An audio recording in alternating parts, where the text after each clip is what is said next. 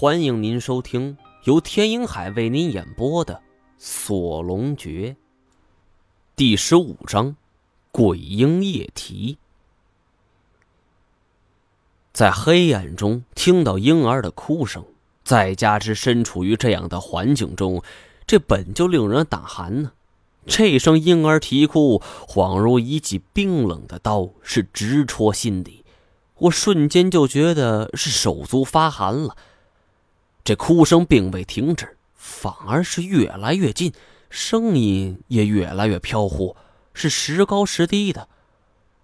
金锁的脸刹那间就像是一张白纸似的，这嘴唇是哆哆嗦嗦，良久才道：“元婴，是元婴。”他忽然发出这句呐喊，是声音霹雳。认识他这么久，从来没见过他如此的惶恐不安呢。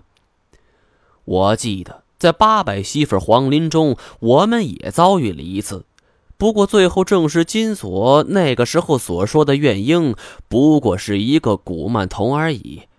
刚才还好好的金锁，为什么听到这句啼哭，就变成了这副模样？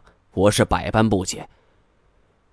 一旁的太前和古一指也开始紧张起来，是神情凛然，如临大敌。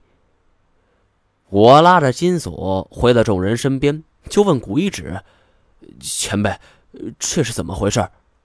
古一指也是呢喃自语：“ 要真是怨婴，就麻烦了。”我努力让金锁冷静下来。这时候，我是唯一不紧张的。也许应了那句话“无知者无畏”吧。我并不知道怨婴的可怕之处。当初在八百媳妇黄林中，这古曼童不也照样被摆平了吗？但是古一指却对我说过，眼前的情况是完全不同。这个时候，金锁也逐渐清醒了。他对我说出了一件往事，那还是从他学艺时开始。这刚开始，金锁所学的并非什么西派盗墓的本事，而是通灵。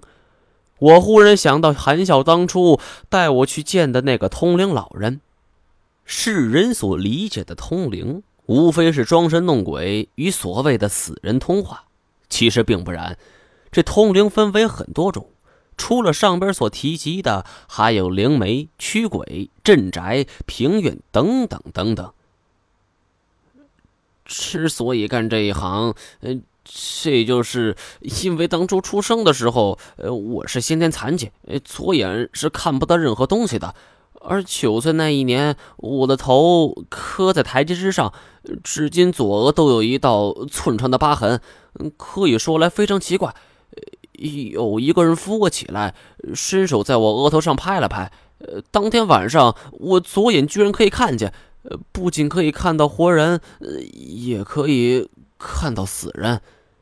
金锁叹了口气儿道：“唉，小时候不懂事儿，我老以为家门口蹲着一个老人，便失声跑过去跟他聊天。那一阵里，这家里人三天两头带我去医院，直到长大才知道，原来他们看不见那个老人。后来家里人发愁，都说我短命。”这村里人还说三道四，认为是我引了些脏东西进了宅院。这大伙儿还有小伙伴们也在大人的逼迫下，一个个离我而去。而这后来家人慌了，找人来给我算命。呃，这一天来了一个姓秦的算命先生，右腿是瘸的。他对我父母说要我跟他走，十三年后会让我回来。家人虽然不舍，但也没办法。因为秦先生说这样是给我续命，何况因为我的缘故，这村里的乡亲们已经渐渐渐的就就远离了我家。就这样，我跟秦先生走了，也就是我的师傅。那一年是个冬天，雪很大，我十二岁，这跟着师傅也学了不少本事。六年后，我十八岁那年，师傅也开始让我单干。这所得的钱三七分账，我三成。那次的雇主是在北京，一个身价百万的富豪，姓马。呃，住在了东湖别墅区，呃，那个地方的住户是非富即贵。父亲告诉我不必紧张，一切照旧就来就可以。来到这儿，这富豪的管家接待我，而从我车上下来一瞬间，他第一反应是不欢迎，而是问了句：“怎么这么年轻？这秦师傅呢？为什么没来呀？”我就说我师傅最近抱恙，所以差我来了。这管家冷笑就说：“这么年轻想混饭吃，要知道我们老板钱没那么好骗。”我没说话，只是笑了一下。自从师傅让我单干后，这被人看扁的时候多了，我已经习惯了。管家让我进了院子，这间别墅是上下三层，足足有近五千平，后边有花园和游泳池，那即便是用金碧辉煌来形容，也不夸张。这管家没让我说坐，也没给我倒水。而过了一会儿，这富豪就走了出来，四十多岁吧。个子不高，面容清瘦。关于他的形象，媒体已经太多曝光了，我只需自我介绍便可。嗯，那就就你好，我叫李金锁，嗯，家世抱恙，所以这次派我来。富豪皱了皱眉，看样子仍是信不过我，但碍于我师傅的面子，他也不能说什么，只好是娓娓道来。以前，富豪来这儿都会住在主卧。而主卧在三楼，呃，装修的非常繁华，但面积就有百余平。可是自从入秋以来，这晚上睡觉的时候，这富豪老感觉这有阵凉风，那就像是有人在自己脖子后边吹气儿。而自从之后，这富豪这脖子就落下病了，呃，开始以为是颈椎病，结果看了好多医生都不好。最近随着天气渐渐转凉，这脖子是越来越疼了。而最不可思议的事情还是在最近这一个月以来，这屋子里总是发生那种不可思议的怪事儿。早晨就是这富豪的包明明在桌上，去了趟洗手间，这回来的时候包便掉在地上，他以为是下人干的，结果并不是。他调取监控，却一片雪花，啥也看不见。而到后来，基本上这种事儿每天都发生。有时候是包，有时候是钥匙，还有时候是合同。我点了点头，说：“就这些吗？”这富豪看了看管家，两个人对望着，似乎都有难言之隐。我就说：“你想让我帮你，你得告诉我事情，要不然我也无能为力。”富豪一咬牙就说：“我告诉你没问题，但是你一定要严守秘密，否则的话，他就翻脸不认人了。”看我点了点头，他就继续说：“这最邪门的事情是在上个礼拜，这富豪带了一个小姐回来，呃，当然现在叫外围女了。而这按照惯例，这两个人得洗澡吧？先是外围女去洗的，然后富豪去洗。可谁知道这富豪没洗完，这外围女是惊叫一声：‘有鬼！救命！’就连衣服也没穿，这裹着条浴巾就跑了出去，也不知跑哪去了。”这富豪也想过，说能不能把这别墅给卖了，但是外围女这么一嚷嚷，这附近人都知道这屋里有鬼，而且这别墅是个天价，就算是把价格降到一成，这那个年代也没几个能买起。这万般无奈，这得请人来看看。之前请过两个，都是北京当地的，一个是聂师傅，还一个就是风水大师啊尹思贤。这聂师傅折腾一宿，非但没摆平，这第二天还住院了。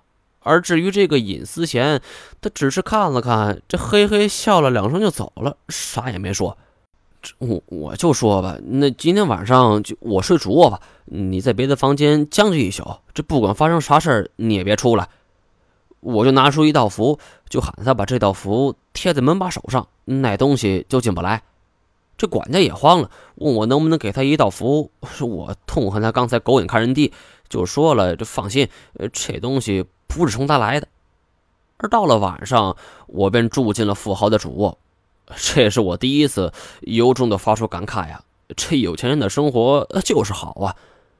我先是拿出了提前备好的东西，而这东西是我们这一行常用的。嗯，先是用七支白蜡烛在房间南方摆出了北斗七星阵，一一点着，然后又拉下百叶窗，在窗叶上用朱砂画了一道符，接着在桌上摆了这么几件物品：一只桃木小马，一只桃木梳子，一个桃木小剑和一个桃木元宝。呃，最后我用红线围了一个八卦图，将上述四样东西是围在其中。紧接着，我就将这红线尾端系了个小结，这套在左手小拇指上，盖上被子，在床上假寐。嗯，首先我得先确认躲在这间别墅里的究竟是什么东西。这一招叫举火烧天。如果是男鬼，他会选小剑；女鬼会选梳子。呃，运财鬼会选元宝，小鬼会选小马。这四样东西全是桃木的。常言道：“桃木驱鬼，柳枝打鬼。”而这些东西，只要他们一拿，瞬间便会被弹开。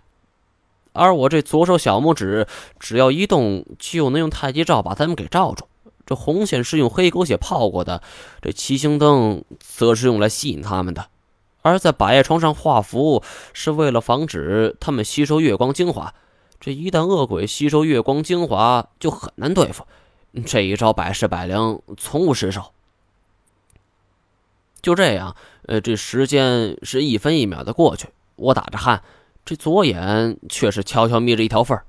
而且也不知过了多久。但肯定是这子时过后，只见一个人影穿门而过，个子很小，就像是婴儿。他是爬了进来，这我这一下就紧张了。是怨婴啊！说到这儿的时候，金锁喝了一口水，是握着水杯的手都紧张的抖了起来。好不容易平复了情绪，他舔了舔嘴唇，接着说道。常听师傅说，这怨婴通常是夭折，或者是已在母亲腹中形成人形，呃，却被打掉的孩子。呃，这种东西通常怨气冲天，而且远比传闻中的红衣女鬼要厉害许多。这鬼跟人其实是一样的，呃，只不过一个在阴间，一个在阳间。这成年人死后化成的鬼。通常可以诱导化解，哎，但是怨婴却不同，他们离开人世的时候还不懂事，这化成厉鬼后也很难诱导，所以一般同行遇到他们的时候，往往选择打散。师傅也讲过，他年轻的时候和他的师傅就遇到过一次怨婴，因为师爷心善，这导致怨婴逃出，师爷惨死，师傅受重伤，呃又腿残了。而此刻我孤身一人遇上怨婴，如何能毫不紧张呢？我是大气也不敢出，虽然鼾声依旧，但是豆大的汗珠已经流了下来。就只见这怨婴是是全身紫色、半透明的皮肤，透过皮肤甚至可以隐隐见到下方的血管，只不过这流动的血液是黄色的。怨婴一路爬到桌上，看到桌上的小玩意儿。他忽然怪叫着，很生气的一把将这些东西全都推到地上。这时候，我本来可以收紧太极罩，呃，但是我不敢。这桃木的月英一点用也没有，这想必这黑狗血红线也会形同虚设吧？月英一抬头，双眼血红，看到我躺在床上，这好奇心大起，他直接跃上床边，轻轻对着我的后颈吹气儿，这阴风阵阵的。这种凉是透彻脊脊髓，难怪富豪会得怪病。尽管着实难受，我还是没敢翻身，只怕稍有异动就会被他察觉。就连师傅师爷这种高手都对付不了怨婴，那更何况我这么一个菜鸟了？我是屏气凝神，这只盼时间能快点过去。